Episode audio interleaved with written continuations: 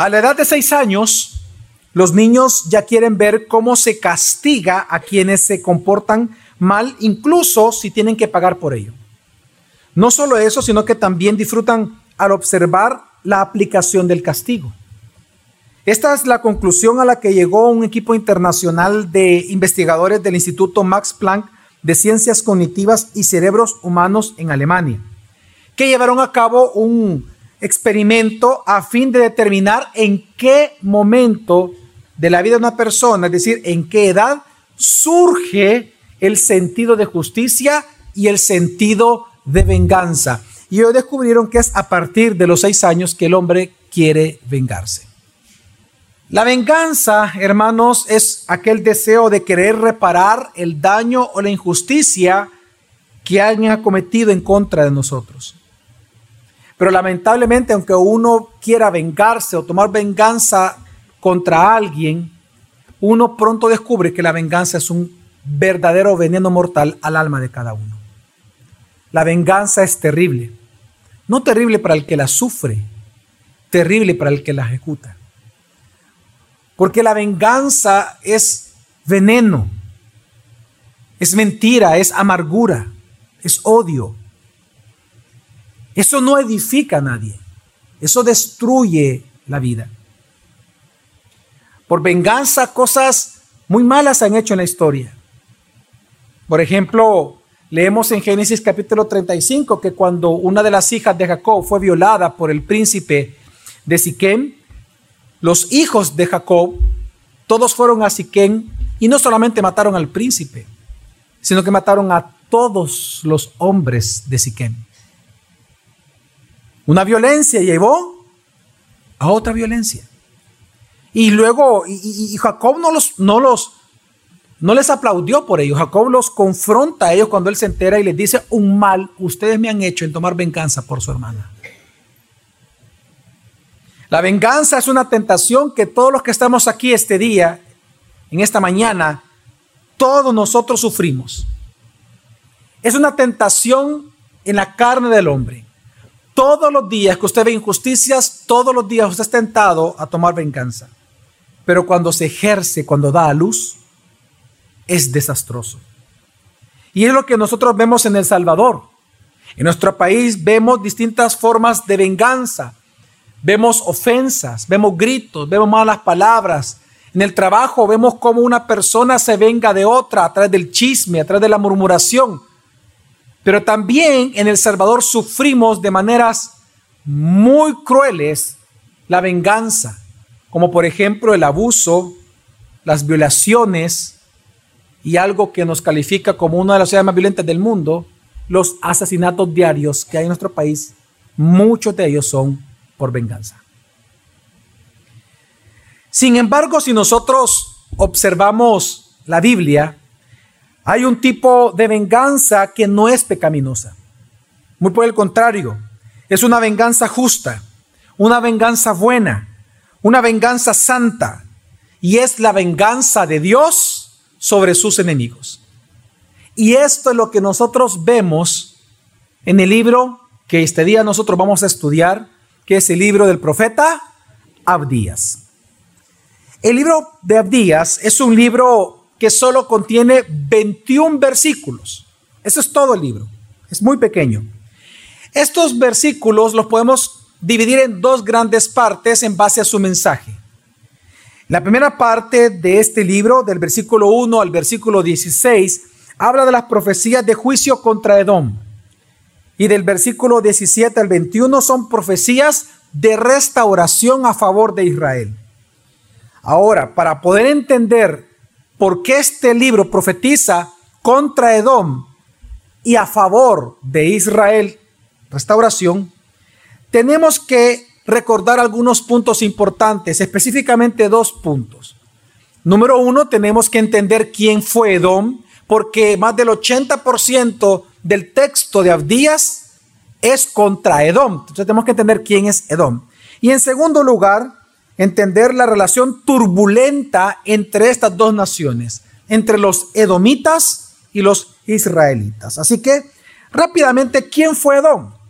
Bueno, Realmente la relación entre Edom e Israel es única en la Biblia, porque ambos pueblos tienen, o ambos pueblos son descendientes de un mismo padre, Isaac. Si nosotros recordamos la historia bíblica, hermanos, Abraham, el padre Abraham, Dios le dio una promesa. De los varios hijos que él tuvo, ¿se acuerdan ustedes con Agar? Luego tuvo con su esposa y luego estuvo con Setura cuando ya murió su esposa.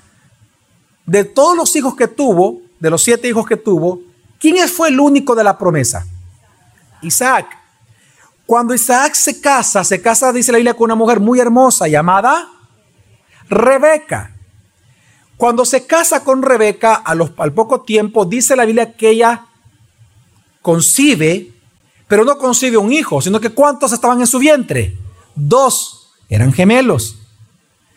Cuando nacen, a uno le ponen por nombre Esaú, que fue el primero, el mayor, y al segundo, Jacob. Ok. De Jacob, ¿quién nació? ¿Qué nación nació? Israel. De Jacob vienen las doce tribus de Israel. De sus esposas que él tuvo, salieron las doce tribus de los doce hijos. Pero de Esaú, qué interesante que en el mismo capítulo de Génesis que se nos narra el nacimiento de estos hermanos, también se nos dice que a Esaú de apodo le pusieron el nombre de Edom. Porque Edom, porque la palabra Edom significa rojizo, porque resulta que le gustaba, dice la escritura, un guiso muy rico que su papá Jacob le hacía de color rojo. Aunque también sus cabellos de él eran rojos, así que por todos lados le, decían rojizo a él. Esa palabra en hebreo es Edom. Por lo tanto, de Jacob vinieron los israelitas y de su hermano Esaú vinieron ¿quién? Los edomitas.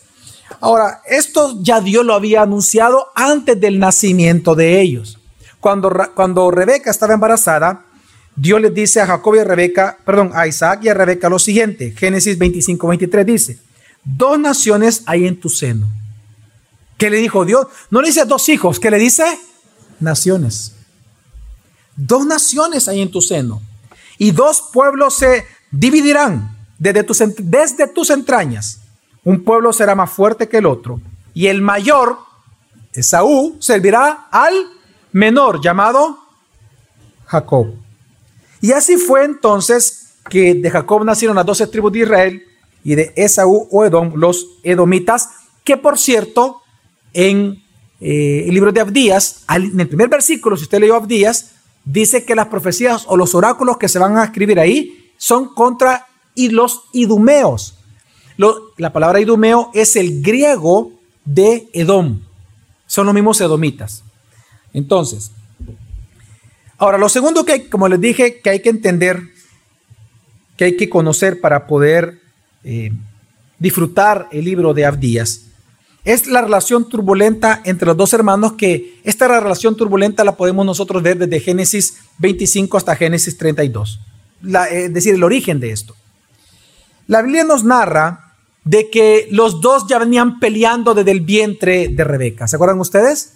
De hecho, cuando nacen, venía, Saúl venía agarrándole el talón, ¿verdad? Al otro. Ellos desde el vientre ya estaban peleando. Porque Dios dijo, desde el vientre se van a dividir estas dos naciones. Entonces, esta pelea entre ellos fue algo real. Esta, este odio entre ellos. Bueno, si recordamos nosotros, Esaú o Edom, como le decía a su papá, él llegó incluso a despreciar su primogenitura. Recordemos que la primogenitura le correspondía a Esaú, a Edom. Pero él menospreciaba tanto su primogenitura que la vendió a Jacob por un plato de, de lentejas, de un guiso de color rojo, porque le gustaba ese guiso de color rojo.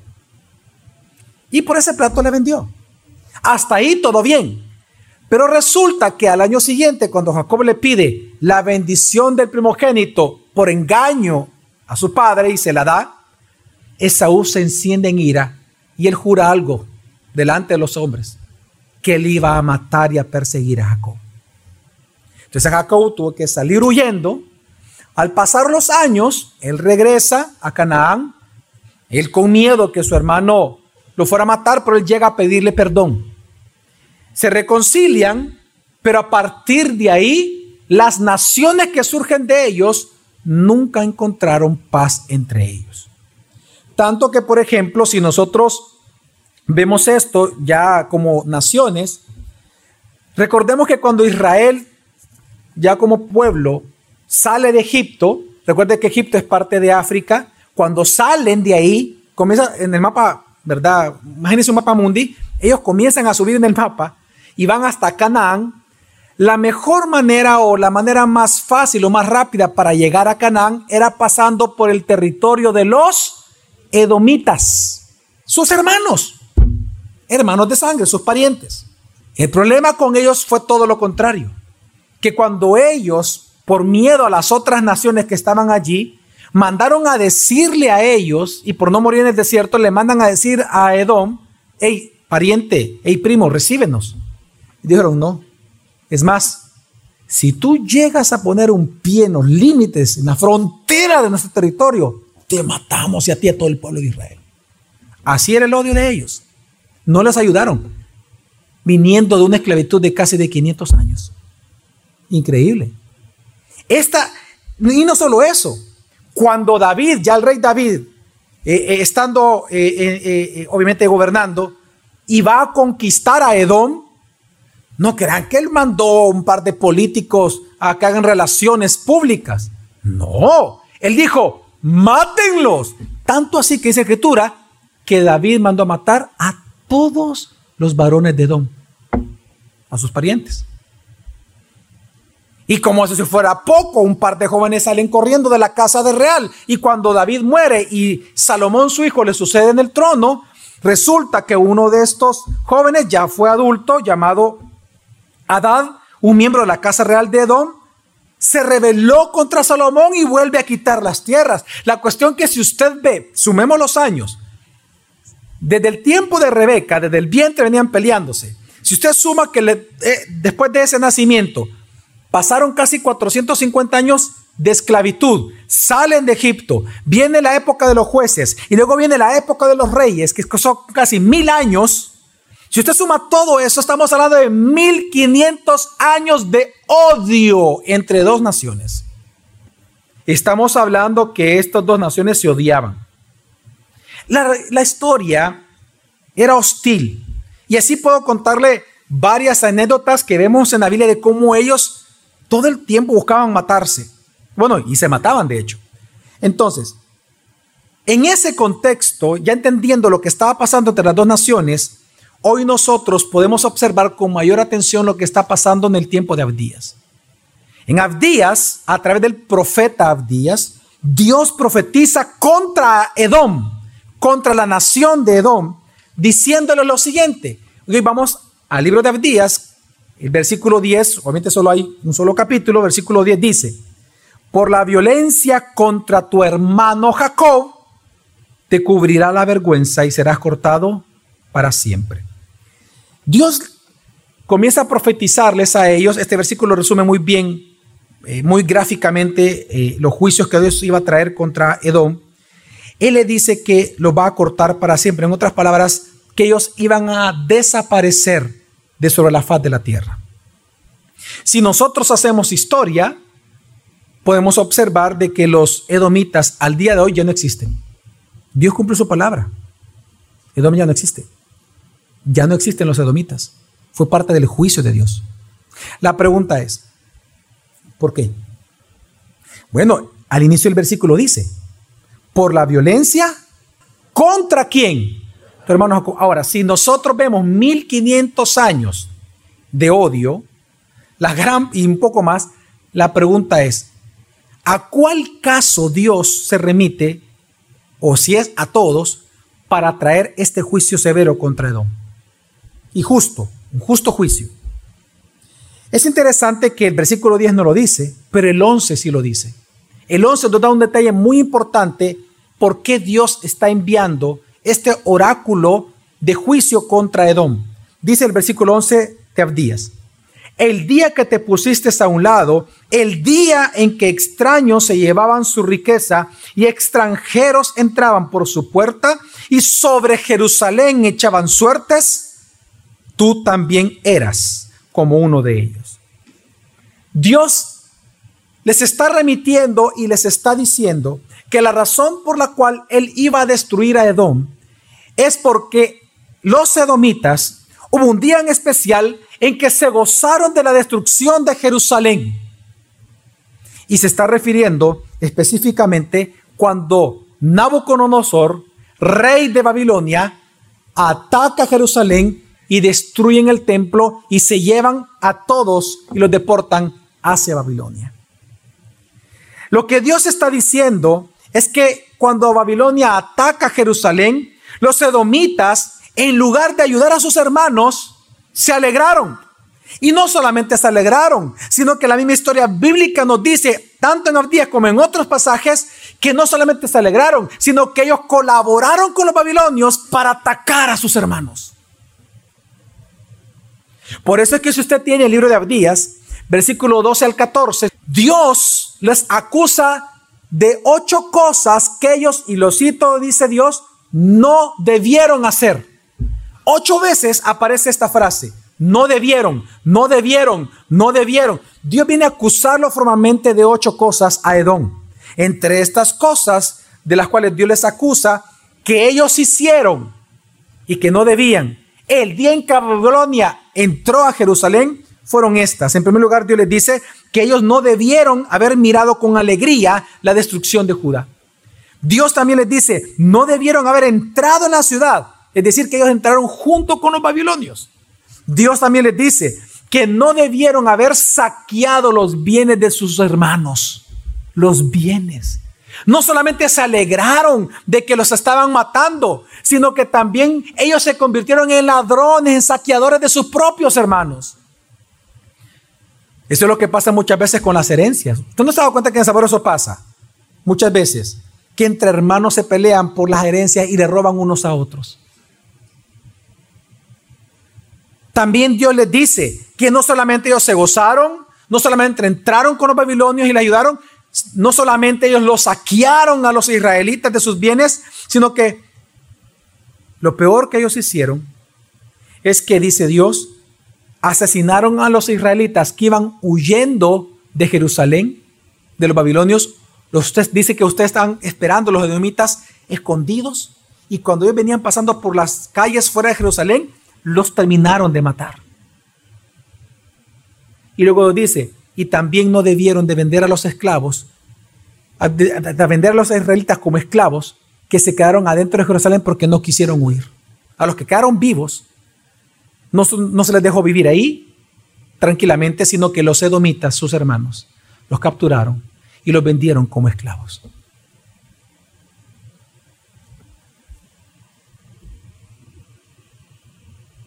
En Jeremías capítulo 27 vemos de que Dios les dio una advertencia a los edomitas.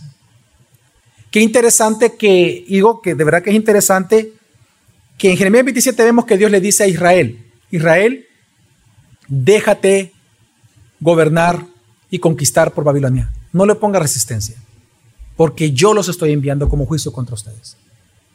Entonces, si ustedes oponen resistencia, van a morir.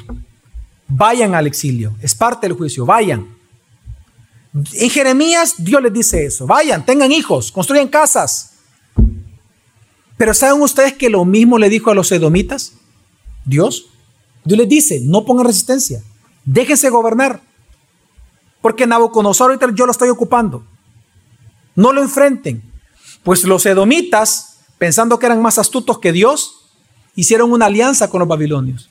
No solamente ellos se dejaron gobernar de manera pacífica o de manera, digamos, política, sino que ellos se pusieron a favor de los babilonios y atacaron a Jerusalén. Es más, hay un libro apócrifo llamado el libro de Esdras, primero y segundo de Esdras, que es un libro apócrifo, no es el mismo de la escritura, escrito dos siglos antes de Jesucristo, que nos da un detalle muy importante histórico. En este libro de primer libro de Esdras, un libro apócrifo, en el capítulo 4, en el eh, verso 45 dice, hablando del rey de Ciro, recuerde que Ciro fue rey de quién? De Persia, fue rey de Persia. Los persias fueron los que conquistaron al final a quién? A los babilonios. Entonces, hablando de Ciro, rey de Persia, ya habiendo conquistado Babilonia, dice lo siguiente, también juraste construir el templo, el templo de Jerusalén, que los edomitas quemaron cuando Judea fue asolada por los caldeos. Recordemos que geopolíticamente a los babilonios se les llamaba caldeos porque ahí surgieron. De hecho, a Nabucodonosor en la Biblia se le llama caldeo. ¿Por qué estoy mencionando esto? Voy a hacer una aclaración, un paréntesis. Los libros apócrifos no son libros inspirados por Dios, ¿ok, hermanos? Nosotros no predicamos libros apócrifos. Lo que los usamos porque ellos tienen contenido histórico importante para entender la cultura judía, para entender la geopolítica, para entender varias cosas de lo que pasaba en aquel entonces, pero no es palabra de Dios. ¿Me voy a entender, hermanos? ¿Sí? Son libros que nos ofrecen muchos aspectos históricos y culturales de la época. Entonces, este libro lo que nos enseña es que aquello que sí la Biblia afirma, los libros de la historia lo recopilaron. Que los edomitas participaron de la destrucción del gran templo de Salomón. Entonces, en esta primera parte lo que encontramos así, hermanos, es, por lo tanto, que Dios viene a dar profecías contra Edom por haber sido malvados contra su hermano Jacob. Ahora, luego de esto, ya en los últimos versículos, el profeta Abdías cambia el tono y comienza a hablar ya oráculos de bendición, profecías de bendición a favor del el remanente de Israel. Y un versículo que resume muy bien esto es el versículo 17. Dice, mas en el monte de Sión habrá un remanente que, que se salve y será santo, y la casa de Jacob recuperará sus posesiones. Ahora bien, de esto trata el libro. La gran pregunta es, ¿por qué este libro de Abdías fue inspirado por Dios? ¿Por qué es palabra de Dios para nosotros? ¿Y en qué sentido nos ayuda este libro a nosotros? Porque si se da cuenta, solo dos cosas habla.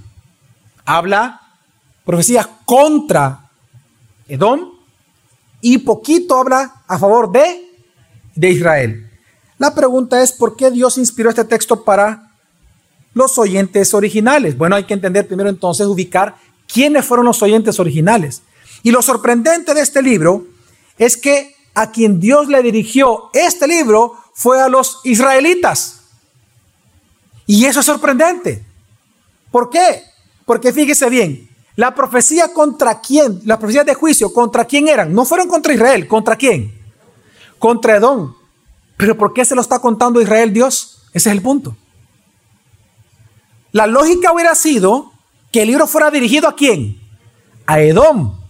Obviamente sabemos que el profeta tuvo que haber hecho llegar este mensaje a Edom, pero el libro, el libro de Abdías, ¿para quién lo escribió Abdías? para los israelitas. Entonces la gran pregunta es, ¿por qué a ellos? En otras palabras, ¿por qué Dios escribe un libro que más del 80% habla de lo que Él va a hacer contra tu enemigo y al final el otro 20% es a favor tuyo? Qué interesante que lo que nosotros encontramos aquí con el libro de Abdías es que Dios inspiró este libro para consolar a su pueblo con su venganza anunciada contra su enemigo Edom por haberles hecho sufrir por tantos años. En otras palabras, Dios levantó a Abdías con un mensaje de fe y de esperanza para su remanente. Y es que esto es hermoso. Quiero que entienda que el libro de Abdías, el propósito del libro de Abdías, era, va más allá de advertir a Edom de un juicio inminente. El propósito del libro de Abdías es específicamente mostrar que siendo la gracia de Dios, la provisión de Dios de todo aquello que nosotros necesitamos, pero que no podemos proveernos a nosotros mismos, esa gracia de Dios, ¿saben qué incluye? La venganza de Dios sobre tus enemigos. ¿Saben lo que nos está mostrando el libro de Abdías? La gracia de Dios es todo regalo inmerecido que Dios nos da. Amén. La gracia de Dios es todo aquello que Dios nos da, que Dios nos provisiona, que nosotros no lo podemos obtener por nuestros medios. ¿Ok? Esa es gracia. Pero lo que nos enseña el libro de Abdías es que parte de esa gracia, parte de esa provisión inmerecida de Dios a tu vida y a mi vida, algo que no podemos hacer nosotros es vengar de nuestros enemigos. Por lo tanto, parte de la gracia de Dios es que Él un día va a tomar venganza de aquellos enemigos tuyos y míos porque somos hijos de Dios. Amén. Y eso es lo que hace especial el libro de Abdías. El libro de Abdías, lo que vemos aquí, por eso es que la idea central del libro de Abdías es muy clara. La idea central del libro de Abdías es mostrar la venganza de Dios contra Edom. Pero veamos cuál es la venganza, y esto es lo que hace maravilloso también el libro. La venganza contra Edom incluye dos partes, las dos partes que mencionamos ya. Y aquí prestemos atención, que es el punto central de esto. Fíjense bien, la venganza de Dios contra Edom incluye dos partes. Número uno, juicio contra ellos. Los va a destruir. Pero la segunda parte de la venganza, ¿saben qué es? Bendecir a Israel, al remanente. Quiero que entendamos qué maravilloso. La venganza de Dios contra los enemigos de su pueblo es levantar a su pueblo y luego destruirlos a ellos. Y eso es maravilloso, porque estas dos acciones de Dios que vemos en Abdías, desde el punto de vista de Don, son juicios, pero desde el punto de vista de los israelitas, es gracia hacia ellos, porque por fin Dios los está vengando y los va a bendecir una vez más y mucho mejor. Entonces, lo que vemos aquí en Abdías es que ambas acciones que Dios habla en Abdías, juicio contra Edom, restauración del remanente de Israel, ambas cosas son venganza contra Edom, pero ambas cosas son gracia inmerecida a favor de Israel. De un Israel que estaba sufriendo la burla de los edomitas. Y esto es lo hermoso que encontramos acá, y este es el evangelio que apunta a la cruz en Abdías. Cuando Jesús nació, la guerra entre Edom y los hijos de Dios continuó. Porque resulta que cuando Jesús nace y Herodes se entera, ¿se acuerdan ustedes que se entera del nacimiento? ¿Qué hace Herodes? ¿Qué manda hacer? Matar a todos los niños de qué ciudad? De Belén. Pues resulta que Herodes, ¿de dónde era Herodes? Él era edomita. Una vez más vemos la guerra entre Edom y los hijos de Dios los edomitas persiguiendo a los hijos de Dios, los edomitas queriendo asesinar al Hijo de Dios. Pero no solamente eso, sino que ante esta guerra que encontramos aún en la persona de Jesús contra él, Dios enviando a su Hijo a la cruz, encontramos las dos cosas que vemos en Abdías. Porque en la cruz, ciertamente Dios hizo venganza en contra de sus enemigos, venciéndolos en la cruz. Pero a través de ese mismo acto de venganza en contra de sus enemigos, resulta que tus pecados y mis pecados fueron perdonados a los perseguidos por estos enemigos. Así que estas dos acciones de Dios, la venganza contra los enemigos en la cruz y el perdón de pecados en la cruz, son un regalo inmerecido para nosotros. Es gracia de Dios para sus escogidos, pero también es venganza de Dios contra sus enemigos. Y eso es lo hermoso que encontramos en la cruz. En la cruz no solamente vemos la venganza de Dios, vemos la gracia de Dios. Venganza y juicio contra los enemigos, gracia inmerecida para nosotros, sus redimidos. Por eso es que Colosenses capítulo 2, versículo 13 al 15 dice, y a vosotros, estando muertos en pecados y en la incircuncisión de vuestra carne, os dio vida, vida juntamente con él, perdonándoos todos los pecados, anulando el acta de los decretos que había contra nosotros, que nos era contraria, quitándola de en medio y clavándola en la cruz, y despojando a los principados y a las potestades, los exhibió públicamente, triunfando sobre ellos. ¿Dónde, hermanos? En la cruz. En la cruz, dice el apóstol Pablo en Colosenses, no solamente tus pecados fueron perdonados, fuiste redimido de ellos, dice aquí remisión, no solamente fuiste redimido de ellos, sino que en ese mismo acto resulta que este mismo acto que es de gracia para ti es de venganza contra los enemigos de Dios. Y la venganza que Dios hace en contra de los enemigos de Dios es gracia para ti, y la gracia para ti es juicio para ellos. Gran misterio y de amor de Dios para nosotros. Y lo que predica Díaz. Hermanos hermanas, la cruz de Jesucristo es el juicio de Dios contra los enemigos de Dios, pero a su vez es gracia y merecida para nosotros, sus elegidos. Y este es el evangelio que predica el libro de Abdías. Ahora, esto tiene grandes implicaciones para nosotros, lo que encontramos acá en Abdías. Muy fuertes implicaciones, que en lo que resta de tiempo quiero hablar de ellas quiero hablarle de cuatro implicaciones importantes en tu vida y en mi vida del Evangelio que encontramos, que nos predica Díaz. En primer lugar, hermanos y hermanas, no tome venganza de sus enemigos. No tome venganza del esposo que está adulterando. No tome venganza de la esposa que está adulterando. No tome venganza de su hijo rebelde. Disciplínelo, pero no por venganza, por amor. No tome venganza de tus padres que tal vez son inconversos y por eso tú sientes que te tratan mal algunas veces. No tomes venganza. No tomes venganza de nadie en el trabajo.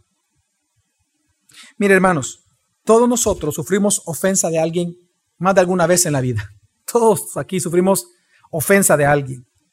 Todos aquí hemos sufrido chismes, ataques verbales, pero eso no significa que tenemos el derecho de tomar la venganza en nuestras manos. Génesis 18 pregunta en el versículo 25, ¿no hará bien el juez de toda la tierra? Dios es el juez. Él es el único que conoce el corazón de los hombres. Él conoce las motivaciones. Él ve las motivaciones de los hombres. No tú, no yo. Dios es el juez de la tierra. ¿Acaso Él no hará bien a sus hijos? Es lo que está preguntando Génesis. ¿Acaso Dios siendo el juez no hará bien con sus hijos? Nosotros no tenemos la capacidad de juzgar con justo juicio. Nosotros siempre vamos a ser parciales en nuestro juicio, siempre. ¿Por qué? Porque no somos Dios. Por eso es que Romanos 12, 19 dice, amados, nunca, y lo repito, nunca por tercera vez, nunca os venguéis vosotros mismos, sino dad lugar a la ira de Dios, porque escrito está, mía es la venganza, yo pagaré, dice el Señor. Ahora, esta frase es importante entenderla. Lo que está haciendo Pablo, y esto lo vemos también enseñado en otros pasajes del Nuevo Testamento y aún del Antiguo Testamento, es que la ofensa es comparada con una deuda. Lo voy a explicar. Si vengo yo y le pego a usted una cachetada o lo ofendo verbalmente frente a un grupo de personas, usted va a sentir que por lo menos, lo mínimo, usted va a sentir que yo le debo a usted por lo menos una disculpa. Cuando alguien ofende a usted, lo que se genera es una deuda. Usted siente que algo le han quitado con esa ofensa. Puede ser, puede ser que le han quitado eh, imagen, reputación, o puede ser que de verdad lo han ofendido robándole algo. Esa persona le debe a usted por lo menos una disculpa. La venganza es cobrarse esa deuda. Este tipo me debe. Este tipo no se va a salir con la suya. Y ahí viene la venganza. Pero lo que Dios está diciendo es, no lo hagas. ¿Por qué? ¿Qué dice Dios? Mía la venganza, ¿qué dice? Yo pagaré esa deuda. Yo entiendo que hay una deuda, hijo. Claro que hay una deuda contra ti. Ha sido injusta esta persona. Pero yo voy a pagar. No tú. Dice el Señor. Ese es el sentido del texto. Ahora, por eso le pregunto a usted, ¿quién está haciendo usted injusticia? alguien de acá de la iglesia, alguien de su familia, su socio, su compañero de trabajo, su subalterno, sus empleados, su jefe, su esposo, su esposa. No tome venganza. Pero entonces, pastor, ¿qué hacer mientras esperamos en la venganza de Dios? Que Dios sea el que haga justicia. Esto me lleva a la segunda implicación. Dice Romanos 12, del 20 al 20. Leímos, leímos el versículo 19. Sigamos leyendo Romanos. Veamos lo que dice el 20 y el 21. Pero si tu enemigo tiene hambre, dale de comer. Y si tiene sed, dale de beber. Porque haciendo esto, carbones encendidos amontonará sobre su cabeza. No seas vencido por el mal. Hablando del mal que hay en tu propio, en tu propia carne. ¿Usted ya leyó que dice amontonará sobre su cabeza? ¿No es lo que nos predica Abdías exactamente eso? Es decir, parte de la venganza de Dios contra tus enemigos es que Dios a ti te va a prosperar y te va a bendecir y tus enemigos lo verán. Pero si tú no tomas venganza contra ellos, si esperas la venganza de Dios. Hermano, ¿me estoy dando a entender? Es que cuando él dice amontonará sobre su cabeza, lo que él está diciendo, él está ocupando aquella figura de carbones, ¿verdad? Es decir, aquello de que el ser humano no puedo creer, porque resulta que sus enemigos, entre más lo atacan a usted, si usted más confía en el Señor y usted practica el bien con sus enemigos, actos justos, en lugar de venganza, usted bendice con sus actos a su enemigo, ascua sobre su cabeza vendrá sobre ellos y eso va a ser parte de la venganza de Dios. En otras palabras, hermanos y hermanas, parte del juicio de Dios sobre ellos es ver nuestra prosperidad y nuestro amor por ellos. Y presta atención a esto, hermano. Mire, la mejor venganza que podemos ejercer contra nuestros enemigos es amarlos. Esa es la mejor venganza que usted puede hacer contra sus enemigos. Amarlos. Y la segunda implicación, ame a sus enemigos. La primera es, no tome qué? Venganza. Y la segunda implicación, ¿cuál es? Ame a sus enemigos. En Lucas capítulo 6 Jesús dijo, pero a vosotros los que oís os digo, amad a vuestros enemigos, haced bien a los que aborrecen, bendecid a los que os maldicen, orad por los que os vituperan. Es todo lo contrario a un acto de cobrar deuda. Es decir, en otra, si ocupamos la figura de deuda, Dios lo que está diciendo, al que te debe, tú dale más. Al que te debe, dale más. Perdónalo.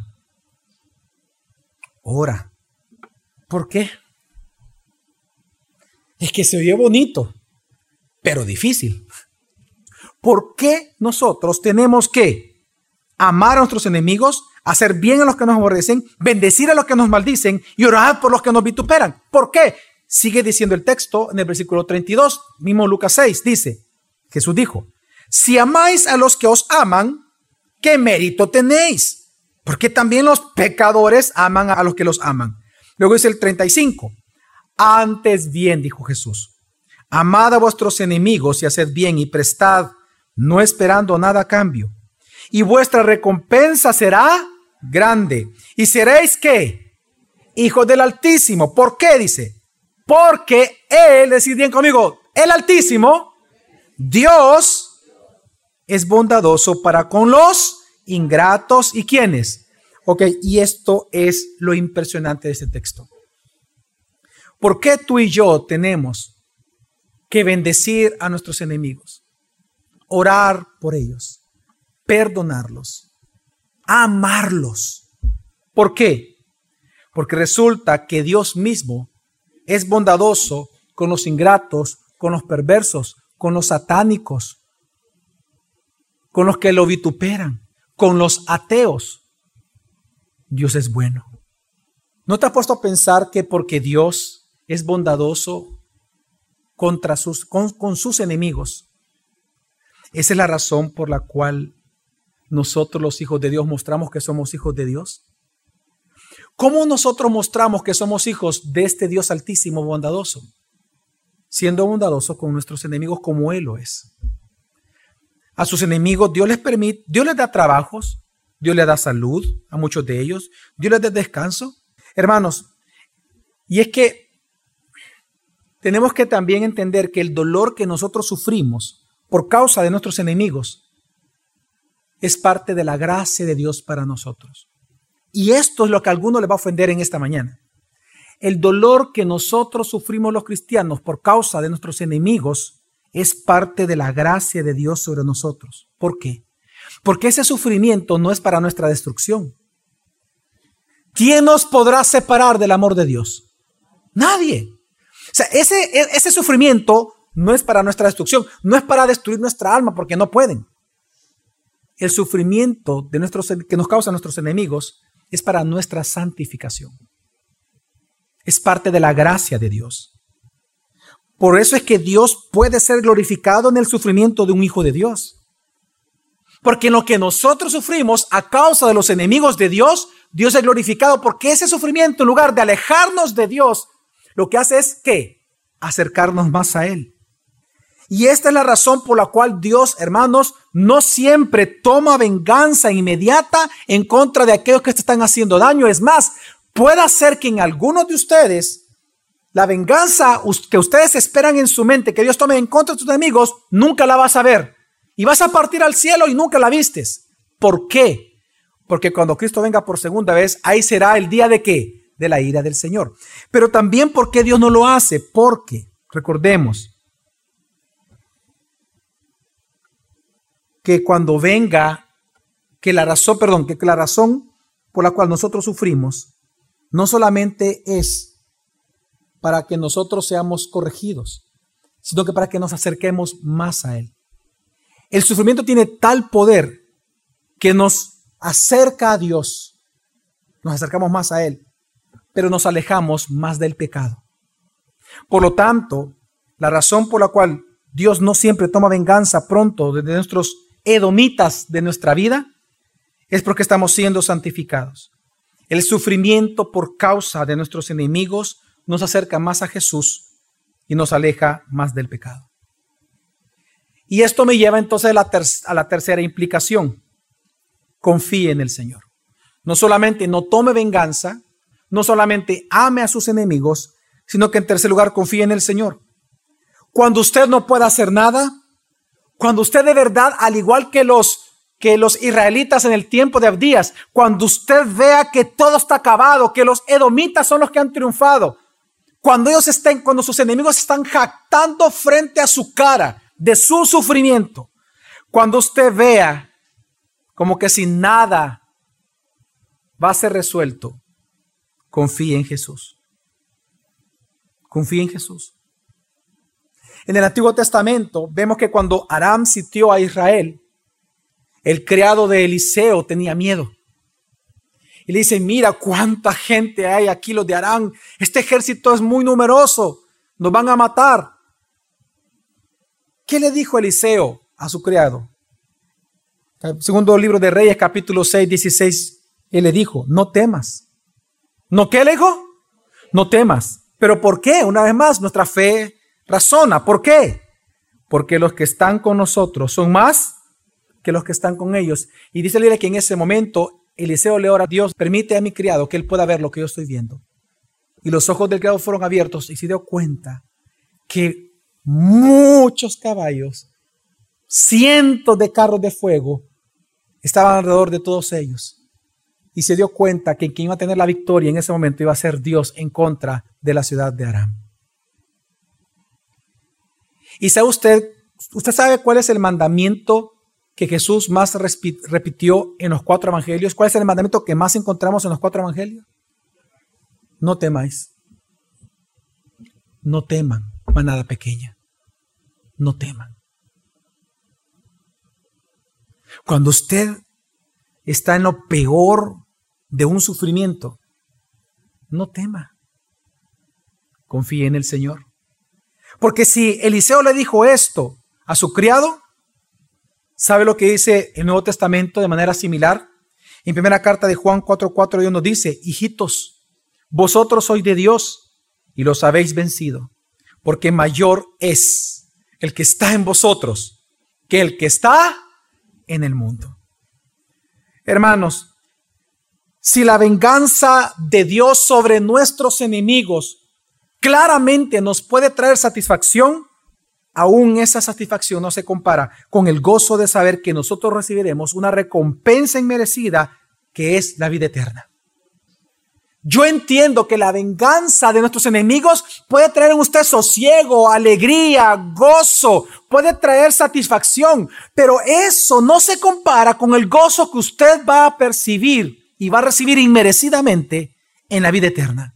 Por lo tanto, hermanos, gócese aunque sus ojos terrenales no vean la venganza de Dios contra aquel que le está haciendo daño o que le hizo daño, aunque tú sientas que no hay venganza de parte de Dios, entiende que hay un gozo mayor que ver esa venganza contra nuestros enemigos de parte de Dios. Es la vida eterna que tú vas a gozar inmerecidamente y que lamentablemente ellos probablemente no lo van a hacer. Por lo tanto, los juicios contra, los juicios contra nuestros enemigos, si bien es cierto, nos satisfacen, solo la gracia de Dios nos llena de gozo, de paz y de esperanza. Y la última implicación para terminar, tema a Dios, recordando que Él pagará según sus obras. Y aquí cambia el tema. En Abdías, algo que nos enseña fuertemente Abdías es que Toda acción trae consecuencias. Toda decisión que usted tome, cualquiera, cualquiera, trae consecuencias. Por lo tanto, tema a Dios, recordando que Él va a pagar según lo que usted y yo obremos acá. Por ejemplo, cuando un hermano nuestro cae en pecado, hermano, no se alegre, no se alegre. Cuando un hermano al que usted no le caía bien cae en pecado, no se alegre, no murmure, no chismee, no lo juzgue. Porque si él se ha arrepentido y él busca ayuda en la iglesia, entonces dice la Biblia, ustedes que son espirituales, restaurarlo con espíritu de mansedumbre. No sea que también ustedes pronto sean tentados en lo mismo que él cayó. Ojo, no te alegres con el sufrimiento de tus hermanos. No te alegres. No chismees, no juzgues. Si él está arrepentido, entonces ayuda a su restauración. No sea que tú seas tentado en eso mismo pronto. Abdías nos enseña que toda acción trae consecuencias, pero también que nuestras motivaciones internas también traen consecuencias eternas. Si no recordemos las palabras de Jesús en Apocalipsis 2, versículo 23, cuando a la iglesia de Teatira le dice, y todas las iglesias conocerán que yo soy el que escudriña riñones y corazones, y os daré a cada uno de vosotros conforme a vuestras obras. La palabra riñón aquí es importante. Y es que la palabra, la palabra en, griego es riñones. ¿Por qué es importante? Porque los riñones es una palabra muy conocida para los judíos. El corazón, si para el judío el corazón era la parte más profunda del ser, los riñones eran el centro de su conciencia. ¿Por qué mencionó esto?